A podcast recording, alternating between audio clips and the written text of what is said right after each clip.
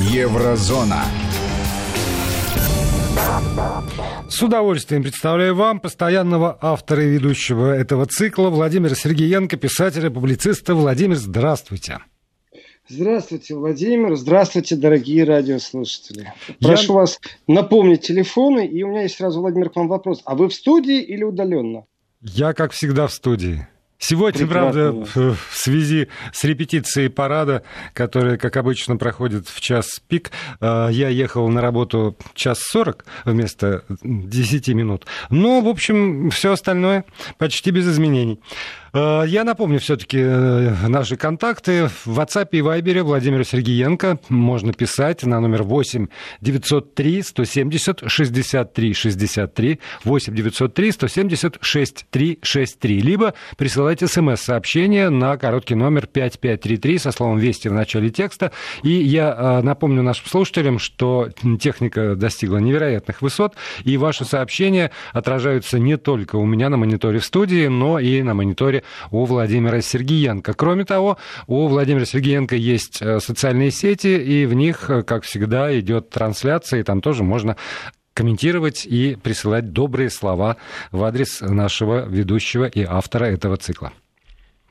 Э, да, абсолютно правильно, Владимир. Вот добрые слова, и не только э, мне, и кошке приятно доброе слово, вот, но и всей команде Вести ФМ, без команды, которая работала бы так слаженно, и вы знаете, вот это, это, это достойно восхищения. Так что это не простая грубая наглая лесть, которая должна сработать. Это вот я сейчас, я же знаю, что вся команда слушает. Уже хочется увидеться, уже хочется в студии. Большое вам спасибо за вашу работу и за вашу вахту. Друзья, даже не знаю, с чего начать, хочу сразу сказать, что будет несколько тем. Одна из них – это продажа оружия на рекордные суммы со стороны Федеративной Республики Германия, а также приемка бюджета, которая сегодня произошла в Германии. Это интересные вещи э, и тенденции. Но, в принципе, хотелось бы обсудить совсем иной аспект жизни. Э, мэр Лондона Садик Хан, его зовут Садик, я не оговорился, Садик Хан, потрясающе красивая фамилия, то есть Хан, господин Хан, э, взял себе и зарплату урезал на 10%, приостановил повышение другим сотрудникам мэрии, э, и все это ради экономии на фоне пандемии коронавируса. То есть 10% уменьшение зарплатам сотрудникам, то есть аппарата Лондона, связано с тем, что Лондон недополучает своих денег, э, например, с того, что люди во время вируса не пользовались общественным транспортом. Ну, потому что это тоже э, капает в бюджет общественный транспорт. Вот не пользовались метро, значит, э, пассажиропотока не было, и город э, меньше денег имеет. И в связи с этим он принял. Даже не знаю, как к этому относиться, хорошо это или плохо, но озвучить уже это надо. И разрушительное воздействие, это цитата, коронавирусной инфекции на бюджет Лондона, э, как говорит Хан, что доходы, которые упали, а также бизнес, который провис очень сильно, соответственно, налоги не поступали в казну. Поэтому сумма, которую не хватает бюджету, в том числе нужно экономить и на деньгах э, бюрократов, вроде слово-то звучит некрасиво насчет бюрократов, но без них же никак нельзя. Вот э, такое дело с Лондоном. И их пример другим наука. Я сейчас не иронизирую. Вот э, когда шла пандемия, и некоторые наши радиослушатели, э, так, знаете, говорили, все уже неинтересно, вот э, коронавирус, все, надоело, давайте что-то другое. А я говорил им в ответ, что, вы знаете, вот то, что в России сейчас нет коронавируса, это не значит, что он не придет. И наблюдая за событиями, за рядом событий, которые происходят, мы понимаем, что есть закономерности. И так не бывает, что вот авось пронесет. Авось пронесет от уличных протестов или не пронесет. Или действительно сказывается и социальное напряжение, сказывается и потеря работы или, например, э, рабочего места или бизнеса. Или... Ну, то есть вот накопление всех проблем. И я так скажу, есть вещи, которые можно назвать заразными, вот как инфекция заразная. Хотя вроде бы оно неправильное слово, но, например, являются ли заразными протесты, хаотические протесты, разрушительные протесты, анархия на улице, которая вот из Америки перекочевала в Европу, из Европы в Америку, э, даже в такой стране, как Швеция, Но это примеры отрицательной заразности. То есть та заразность, а вот э, примеры положительной заразности, может тоже такая волна пойдет, и чиновники сами себе сократят зарплаты, э, и это будет хорошая заразность. Ну, вот как-то так. А теперь я перейду к бюджету Федеративной Республики Германии. Но прежде чем э, я перейду к бюджету Федеративной Республики Германии с точки зрения вооружений, которые рекордные прям ставят э, показатели и числа, я бы хотел рассказать о Франции и о том, что в Франции произошло несколько с иной точки зрения, с которой это демонстрирует, например, немецкая пресса и достаточно скупо, и в том числе и французская пресса, э, хотя она не скупится, но корни по-настоящему не открываются. Э, во Франции есть такой район очень интересный, Дижон, и там беспорядки. И для подавления этих беспорядок, вот самое что странное, э, не полицию усиливают, а призывают спецназ. И вопрос, простой. Что же там спецназ должен делать? Вдумайтесь, вот беспорядки по всей Франции, везде полиция, везде слезоточивый газ, резиновые дубинки, но спецназа-то нет. Что же там происходит такого в Дижоне для того, чтобы беспорядки, которые происходят там, подавить, нужно, нужен спецназ. Наркоторговцы ответ... дерутся.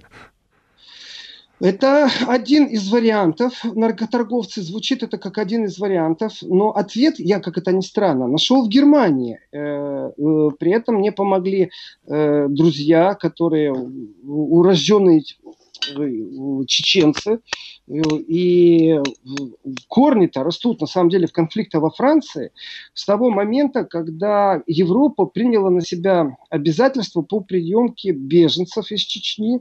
И это, в принципе, такая тема, которую мало кто любит затрагивать. По многим причинам мало кто ее любит затрагивать. Я, например, сейчас не о журналистах. Нет, нет, нет, нет. Я не об авторах программ. Я, например, о министре внутренних дел Бранденбурга. Э, который очень аккуратно высказываясь о чеченцах в Германии, сказал, что вы знаете, они вот так специфически живут, в полицию не обращаются, если у них есть проблема. И пока полиция приезжает, зачастую они уже проблему решили между собой. Все. То есть они живут по-другому, у них свои правила, своя, своя игра, скажем так. И полиция, к сожалению, ничего не может сделать и недовольна процессом, потому что правовое государство – это не государство, которое живет по понятиям, приехал поехали, порешали. И когда конфликт внутри клана, внутри большой семьи, это одно дело. Но когда этот конфликт перерастает в другое место, и, например, подростки подрались в школе, а тут приезжают на нескольких машинах представители клана, то Германия, конечно, к этому не готова.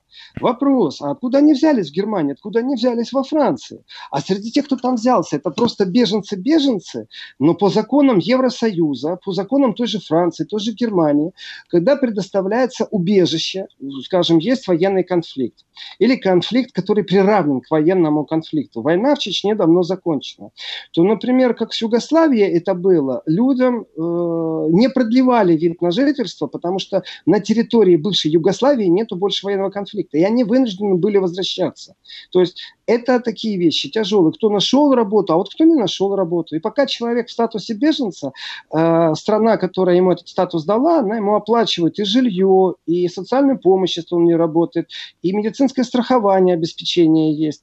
И конфликт заканчивается, и по законам нет повода ему не продлить, только если он нашел работу. Э, зная по иммиграции, не у всех есть возможность найти работу, и конкуренция за рабочее место сейчас тоже обострена в этом отношении, почему вдруг вот такие, почему я говорю, что вообще эту тему не трогают? Ну, потому что, например, поляки пробовали избавиться от чеченских переселенцев, э, стали всяческие козни делать, и в какой-то момент там, вид на жительство перестали им продлевать. Э, вдруг они появились под Берлином. И, то, и так странно, знаете, тоже какие-то события происходят, что-то непонятное, стало известно, что есть какие-то конфликты, эти конфликты решаются не с помощью полиции. То есть представьте себе, вот, грубо говоря, приехала бригада, да, э, которая по-немецки практически не говорит, и там учителю физкультуры, который там во дворе порядок наводил, и как-то порукоприкладствовал к подросткам, они не в полицию позвонили, как это принято в Германии, а приехали сами разбираться. Именно это имел в виду министр внутренних дел, когда говорил о том, что мы не успеваем приезжать на место, уже конфликта нет, и Приехали, а нет никого, все уже разбежались, уже все сделали. А что, если это конфликт, например, одних иммигрантов с другими мигрантами? И здесь целое море проблем, опять же, потому что ни те, ни другие в полицию обращаться не будут. Так вот, во Франции, э, почему я говорю, я, я нашел ответ в Берлине, потому что есть обращение берлинских э, старейшин чеченской общины э, к французским чеченцам, и среди прочего, там длинное обращение, они предлагают, что они приедут и вроде как, ну, по присутствию, там поговорят, вот как старейшины будут воздействовать на молодежь. Но один из представителей диаспоры дал интервью нашим коллегам, и на вопрос, вы же видели, что там молодежь вооруженная? Да, видел. А что получается, что вас, как старейшинам, не прислушивается эта молодежь? Отвечает, молодежь бывает разная. Почему спецназ э, во Франции и в игре? Да по, по одной простой причине. Э, Европа, в, ну скажем так, в угоду не своей либеральной традиции, а вы знаете, она в пику России определенные вещи сделала. И в том числе, что касается вот, э, принятия беженцев, э, которые проходят и, и прям вот когда в печати там где-то освещают, то не говорят беженцы из России, а говорят чеченские. Э, это такая специфика вот жанра. И там среди этих людей есть, да, действительно беженцы. Ну, есть. Есть те, кто вжился, ну, как бывает в, в эмиграции. Но есть люди, например, на которых э, стоит запрос о том, чтобы их выдали. А государство, в котором э, эти беженцы, в кавычки беру сейчас слово, не выдает их. Такой случай был в Германии, когда э, был запрос на выдачу человека, обвиняемого в определенных преступлениях из России, но Германия его не выдавала. Именно бюрократическим путем не выдавала. Потом запрос сняли, а потом так получилось, что этого человека убили прямо в центре Берлина и стали обвинять в этом э, как они писали, военную разведку России, государственную военную разведку. Там даже споры были, а существует ли еще такая в России. То есть это как раз, знаете, э, история, то Скрипалей травят, то в Берлине кого-то убивают. Это вот пугалка. Сразу подключилась, она была, но недолгое время, честно тоже скажу. То есть погудели, погудели и помолчали. И вот э, конфликт, который во Франции, там вроде бы как просачивается информация, конфликт идет, потому что одни говорят, что они не хотят, чтобы кто-то наркотики на улице продавал, другие говорят, не рассказывайте сказки, что это конфликт, что вот одни такие хорошие, красивые решили в своем городе навести э, чистоту, порядок и борются с местными бандформированиями, которые продают наркотики на улице во Франции.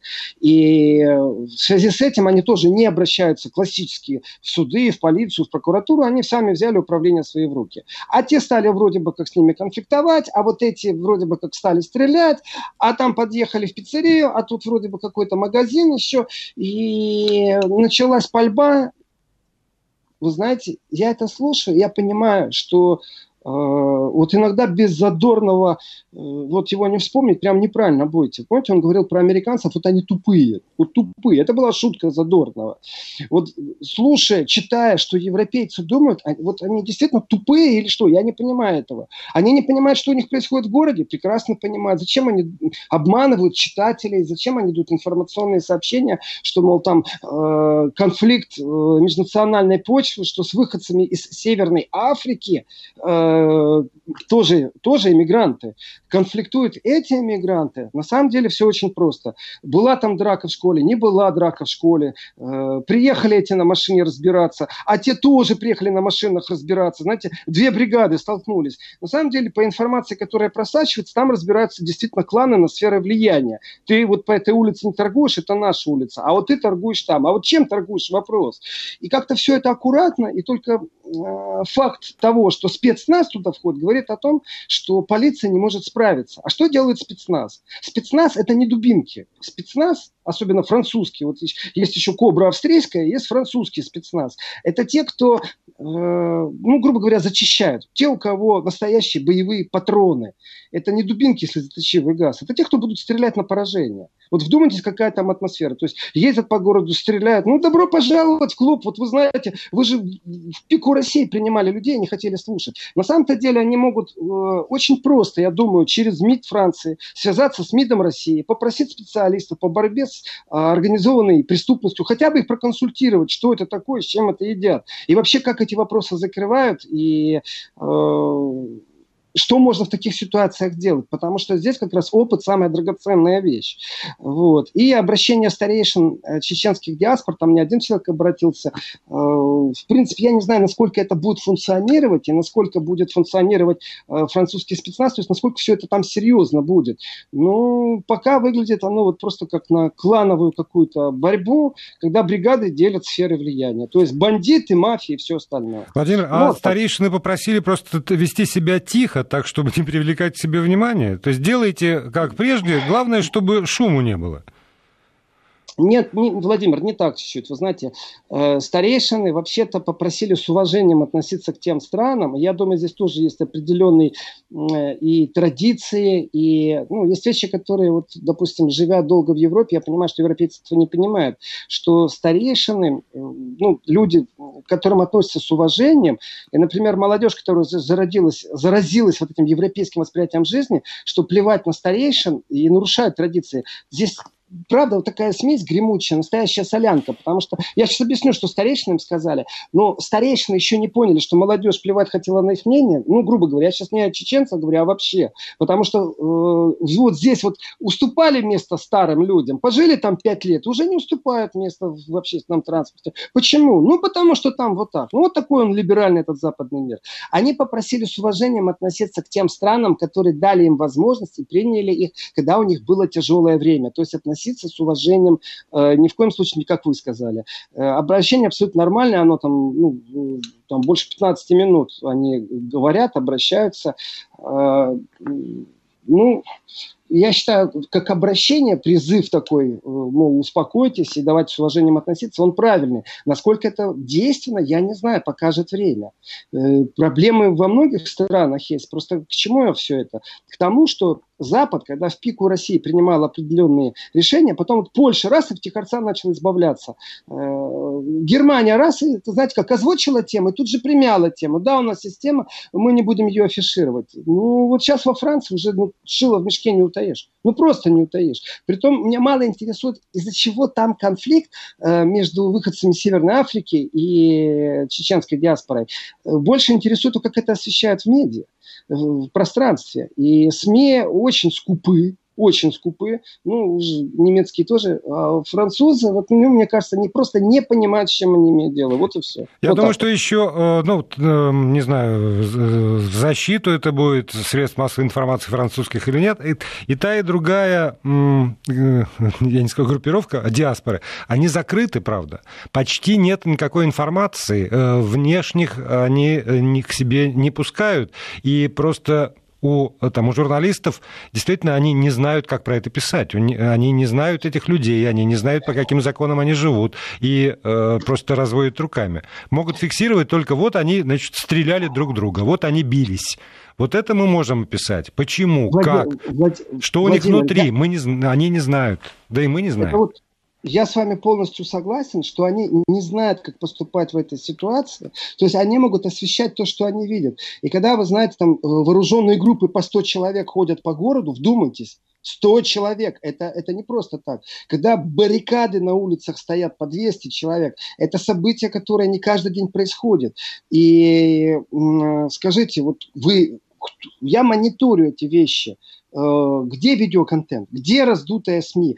Да, может быть, журналист не знает, как к этому относиться с точки зрения делать какие логические выводы. Но как наблюдатель э, есть факт, и этот факт можно описать. И констатация этого факта заключается в том, что не бывает такого, чтобы даже закрытые общины, уж если у них по улицам ходят группы от 50 до 100 человек вооруженные, бригады, столкновения, баррикады на улицах, чтобы в наш мир э, вы не смогли найти видеоматериалов, как это все происходит. Это, это, ну давайте так, это жуткая вещь. Э, когда мы говорим об Украине, там 20 человек, боевиков, нацистов взяли что-то под контроль, это 20 человек, они суд могут заблокировать. А это вдумайтесь, вот э, чеченская община собрала 200 человек, они просто подъехали к месту, в котором у них был конфликт. Во-первых, никто к этому не готов. И что так будут действовать, понимаете, эти автономные бригады, я сейчас думаю, что очень многие в Европе сейчас переосмысливают вообще, что такое структура и архитектура безопасности. А потом вот начинаются вот эти вот с, с бейсбольными битами, э, с оружием огнестрельным, стилем, понимаете, и э, описать это можно. Вот представьте себе, чтобы это вот фу фу фу Не дай бог. Но вот представьте себе, что это происходит э, где-то в другом месте. И как будут раскручивать это СМИ. А в данном случае, знаете, как-то так. Э, даже видеоматериалов не найдешь. Вот удивительное дело. Ну, фильтрация информации. Просто нужно правду говорить, что да, когда есть определенное напряжение, иногда может быть лучше ввести режим тишины. Я не спорю с этим, но почему-то очень выборочно они вводят режим тишины, когда это у себя происходит. А когда у другого, они очень сильно раздувают уголек так, чтобы был пожар. Вот что я хочу сказать. Мы, вот. мы продолжим обязательно э, сразу после выпуска новостей. Владимир Сергеенко, писатель, публицист, остается на связи со студией Вести ФМ. Эм. У вас, как всегда, остается возможность присылать свои комментарии, свои вопросы в WhatsApp и Viber. Еврозона. Владимир Аверин, Владимир Сергеенко, писатель, публицист, автор и ведущий программы «Еврозона» на связи э, с вами. Вы у радиоприемников, у вас есть возможность э, присылать свои мысли, свои вопросы Владимиру Сергеенко с помощью WhatsApp и Viber на номер 8 903 170 63 63 8 903 170 6363. Либо смски на короткий номер 5533, слово «Вести» в начале текста. Не забывайте, чтобы эта смс обязательно оказалась у нас с Владимиром Сергеенко на экранах. Ну что же, Владимир, э, все-таки к бюджету обещанному? к обещанному бюджету. И спасибо тем вот из, из Татарстана. Меня благодарят за передачу, стараются не пропускать. Э, вот мне очень нравится из Владимирской области замечание. Хорошо еврозона в эфире. Сплошная американская повестка надоела. Тот я солидарен. Э, да, и подписывайтесь, чтобы как-то к вам обращаться по имени. Спасибо за теплые слова. Уважаемый Владимир, как вы думаете, почему в Германии такая замечательная резкая кривая падения числа заболевших? Э, мой муж строит графики по России и сравнивает с Германией. В чем эффективность выхода Германии? Дальше комплимент. Комплимент не читаю. Спасибо. Э, очень коротко вам отвечу. Кривая, не кривая. Вы знаете, в Германии я в какой-то момент пробовал понять и разобраться, почему две разные стороны, при этом одну как-то очень сильно подсвечивают, а вторую называют конспирологами, заговорщиками, э, почему-то обвиняют их в связи с Кремлем, с Китаем, ну, в общем, травят как умеют, вот так вот. Э, там две разные статистики, и та статистика, которая официально подсвечивается, да, она отличается от российской, а вот та, которую специалисты, потом это не, я не знаю, кто у вас муж по профессии, там специалисты, люди, которые имеют отношение к вирусологии, э, люди, которые разрабатывали вакцины, люди, которые боролись э, с Эболой, Э, у них есть другая статистика, и этот спор очень сильный. Я думаю, что мы правду узнаем после всех этих бурных дискуссий. А пока, ну, просто рано рассуждать на тему, почему разные статистики. Их просто несколько, в том числе и в Германии. А теперь к бюджету, э, но через одну ремарку. Э, хорошая новость из Швейцарии. В Швейцарии теперь Э, увеличили ответственность за поддержку террористических организаций и лишение свободы на срок до 10 лет. Молодцы, ужесточили закон. Ну и хорошо, и правильно делают. И теперь уже точно пошли к Германии, потому что сегодня произошли некоторые э, слушания, и одно из них меня ну, зацепило очень сильно за живое, потому что я являюсь убежденным сторонником того, что немецким леопардам э, нечего делать вблизи российской границ, вот просто нечего. А для тех, кто не знает, что такое леопард, я скажу, это танк. И представляете, на этом танке вот крест виден, э, который Бундесвер, то есть немецкая армия, э, имеет э, как атрибут. И все это меня бесит, просто бесит по-человечески, без какой-то аналитики, без анализа, без кулуарных разговоров. Меня это бесит. И я считаю, что им нечего делать так, чтобы офицер немецкой армии в бинокль мог рассматривать из танка э, территорию Российской Федерации. Я на этом настаиваю. К сожалению, э, мою позицию много кто поддерживает, но, к сожалению, эту позицию не поддерживает ни правительство э, Германии, ни правительство, ни руководство Евросоюза, э, никто в НАТО, и даже наоборот считают, что это правильно. Э, и вот, конечно же, когда опубликовывают данные по э, экспорту вооружений из Германии, то получается, что ну, ларчик-то открывается-то просто. И критика сегодня тоже была слышна. Значит, в 2019 году Министерство экономики Федеративной Республики Германии выдало разрешение на экспорт э, общей стоимостью более 8 миллиардов евро. Э, что это значит? Ну, как вам сказать? Тут много нюансов. Есть те, кто критикует, есть те, кто не критикует. Но давайте так. Э, по данным Министерства экономики, 55,9% от объема экспорта вооружений в 2019 году пришлось на страны ЕС. То есть больше половины на страны Евросоюза. Один из таких хороших жирных заказов Германия получила из Венгрии. Вот прям не хочется исторические параллели проводить. Вот не хочется и все. Я думаю, что мы с вами солидарны и понимаем это. Э, кроме того, что не хочется проводить эти параллели, э, вот давайте так, обвинения в сторону Германии по поводу того, что Германия строит свою империю. Если не финансово, то...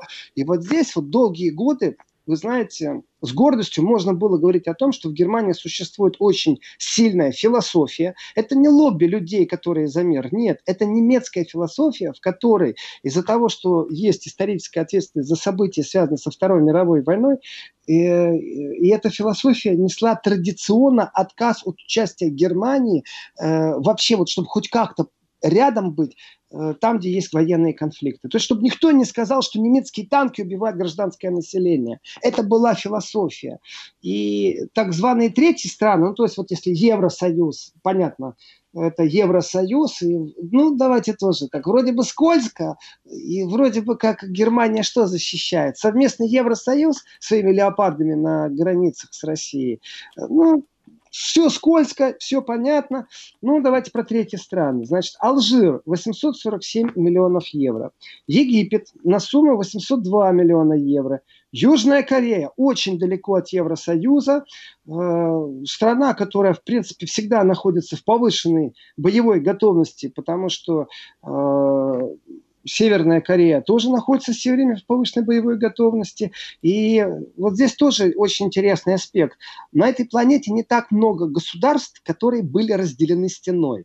Одно из этих государств – это Германия. И Германия прекрасно знает, что такое, когда один народ, а, одно государство разделены стеной. Снесли стену, есть чем гордиться, молодцы. А вот Корея, Южная и Северная, между ними тоже стена. И одной из этих э, держав Германия поставляет оружие на сумму 373 миллиона евро. Ну, понятно. ОАЭ 257 миллионов евро, мне кажется, это традиция. И Катар 236 миллионов евро. Это следует из отчета.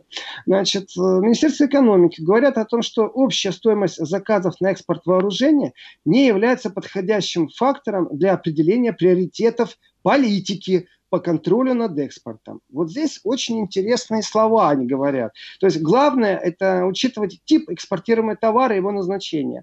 Э, туману напускают. Ну, мол, давайте так, танки и оружие это одно дело, а вот как быть, э, когда транспортные средства работают э, против, например, пандемии той же. Это санитарные транспортные средства. Приборы для поиска и обезвреживания мин.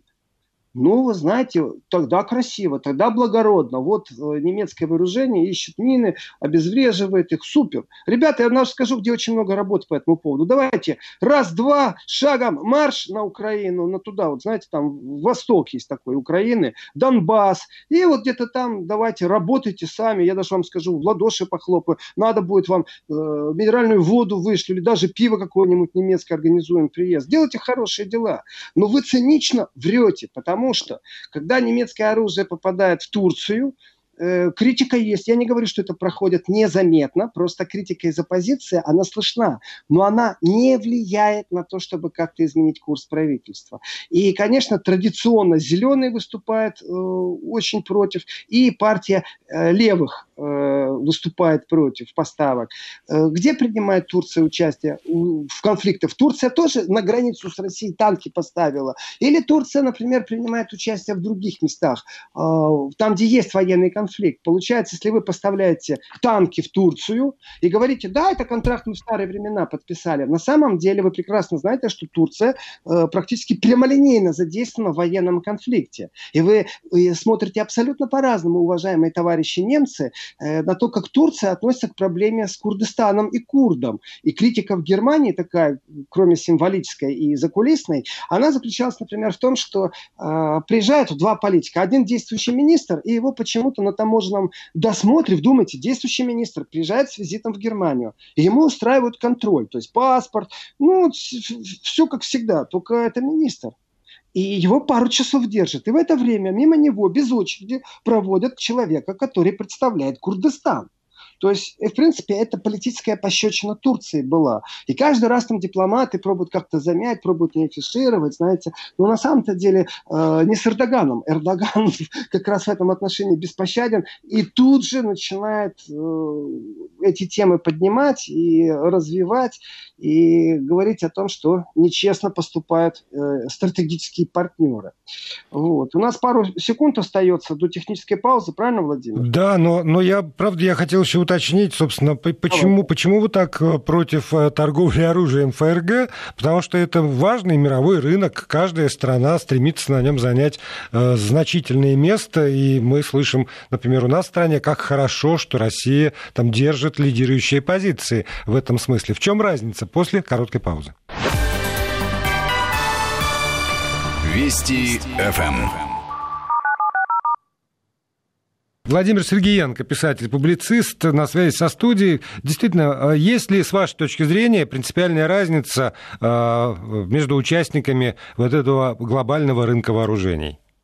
Владимир, я объясню, почему я сильно против, вот сильно против продаж. Я в данном случае солидарен с зелеными, которых не очень жалую, и левых, которым симпатизирую.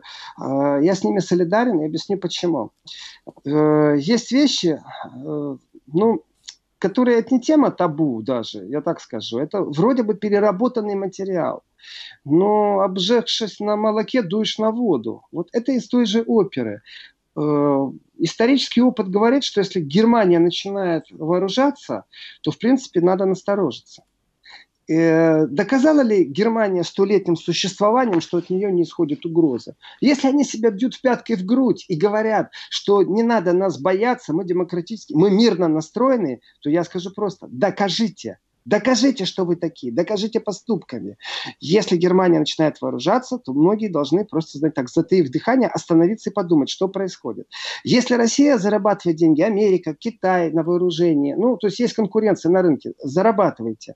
Любая страна, да хоть марсиане, понимаете, будут пусть зарабатывать, э, хоть лунтики, э, мне все равно, но только не Германия я дую на холодное. Это мое глубокое убеждение. И я застал то время, когда было мувитоном в политических кругах Германии даже попробовать задуматься на тему принять участие э, в военном конфликте. Ни в коем случае Германия не должна пачкаться. Мы не такие. Мы должны очень четко внутри себя за собой смотреть. Это наше дело. Шредер говорил, когда американцы звали их э, в Ирак, э, ну, я сейчас кавычки беру слово, э, мы откупимся.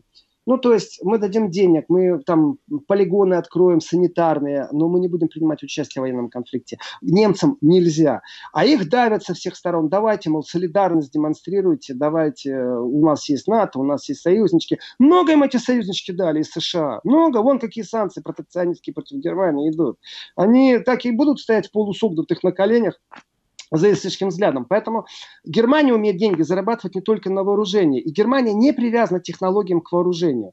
То есть, например, в России прорывные технологии могут быть привязаны. Там авиастроение, кораблестроение, ну, космическая отрасль, ракетостроение. Они, это отрасли, которые и научно привязаны к прогрессу через военные технологии. Я думаю, это понятно. В Германии нет такой зависимости. Ей это не нужно. Это, знаете, шел-шел, захватил яблочко в карман, положил. Так, заодно, просто так, хотя вроде бы как сытый. Но вот это из той же оперы. Германии не нужно таких прорывов, они не привязаны. И Германия не диктует свои условия, как США по всему миру, не навязывает. Это не является ведущей какой-то целью Германии. Вот зачем они вообще туда лезут?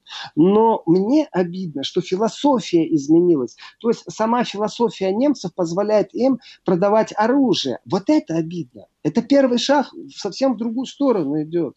И давайте так, если внутри Германии зеленые называют, э, что это безответственно, и накаляется обстановка-то в разных регионах на нашей планете, и получается, что немцы теперь вносят свой вклад в раскручивание спирали при помощи выдачи разрешений на экспорт вооружений. Это не я сказал, это была цитата партии зеленых, э, Катя Коль сказала, она экспорт по вооружению. Вот. А Зевим Дагделен, это партия левых, она сказала, что рекордный показатель экспорта в 2019 году отражает грязную действительность. Э, так получилось, что Зивим Дагделен лично знаю, она была у нас на круглом столе, который мы организовывали, э, диалог вместо монолога, и мы через издательство, в котором у нас книги выходят, тоже знакомы. Понимаете, это абсолютно трезвый, здравомыслящий политик.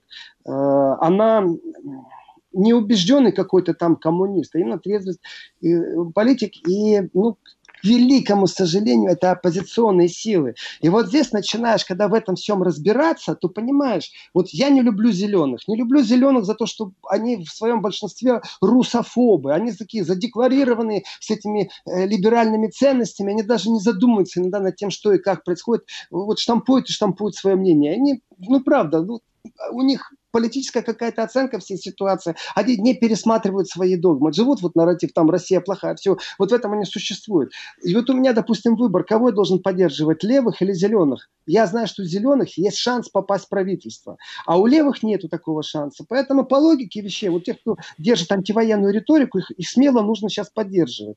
Вот. Ну, факт есть факт. И по поводу э, опять же, вот цитата, нам необходимо немедленно ввести запрет на экспорт вооружений и перевести оборонную промышленность на производство гражданских товаров. Это сказала э, Зевим Дагделен. Я полностью с ней согласен. Я ее поддерживаю.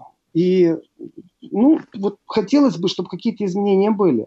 И тогда нужно рассматривать глобально вопрос. А может быть хорошо, что Евросоюз э, какие-то единые параметры ведет для общей обороны и в том числе перераспределит э, производство вооружений, а также будет какой-то единый штаб. И тогда включится, вы знаете, вот эта вот европейская вертикаль, но и европейская брюссельская э, бюрократия включится. То есть для того, чтобы сделать какие-то агрессивные действия, нужно будет согласовать со всеми странами. По крайней мере, это будет э, осторожный, демократически взвешенный шаг, если вдруг они пойдут на какой-то э, не знаю, ну, на торговлю оружия со странами, которые непосредственно э, вот принимают участие в военном конфликте. Или там они, они это делают очень просто через, через руки. Ну вот, грубо говоря, нет прямых поставок там в Бразилию. А посмотрите на фотографиях бразильские полицейские ходят с немецкими пистолетами, понимаете, с МПшками немецкими. То есть все все понимают, но глазки-то прикрывают. Я понимаю, что у военных есть лоббисты. И не забываем, что есть военные фирмы, которые под государственным контролем, но они все-таки частные конторы.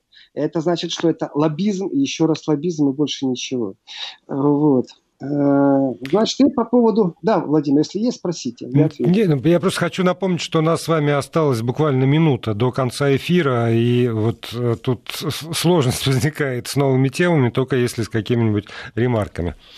Ну, ремарка очень простая. Дело в том, что сегодня правительство Германии приняло второй уже дополнительный бюджет, э, который бьет все рекорды по задолженности 218,5 миллиардов евро. И это будет направлено на преодоление ну, последствий, экономических последствий пандемии. В принципе, выходят за рамки дозволенного и нарушают основной закон, то есть Конституцию Германии, э, вот такой груз на себя наложив в виде такой задолженности в размере 218,5 миллиардов на, ну, вот на текущий год. Это абсолютно новое слово, и получается тогда общая сумма, это объем расходов, заложенных в бюджет, уже 509 миллиардов евро. Это это просто невероятно огромные суммы. Но давайте действительно в субботу я поподробнее пройдусь по э, бюджету и что это значит, как выводят страну из кризиса, куда будут инвестиции, как направлены деньги, потому что вполне возможно сейчас происходит зарождение э, новых потоков бизнеса, в том числе связанных с Россией. Абсолютно.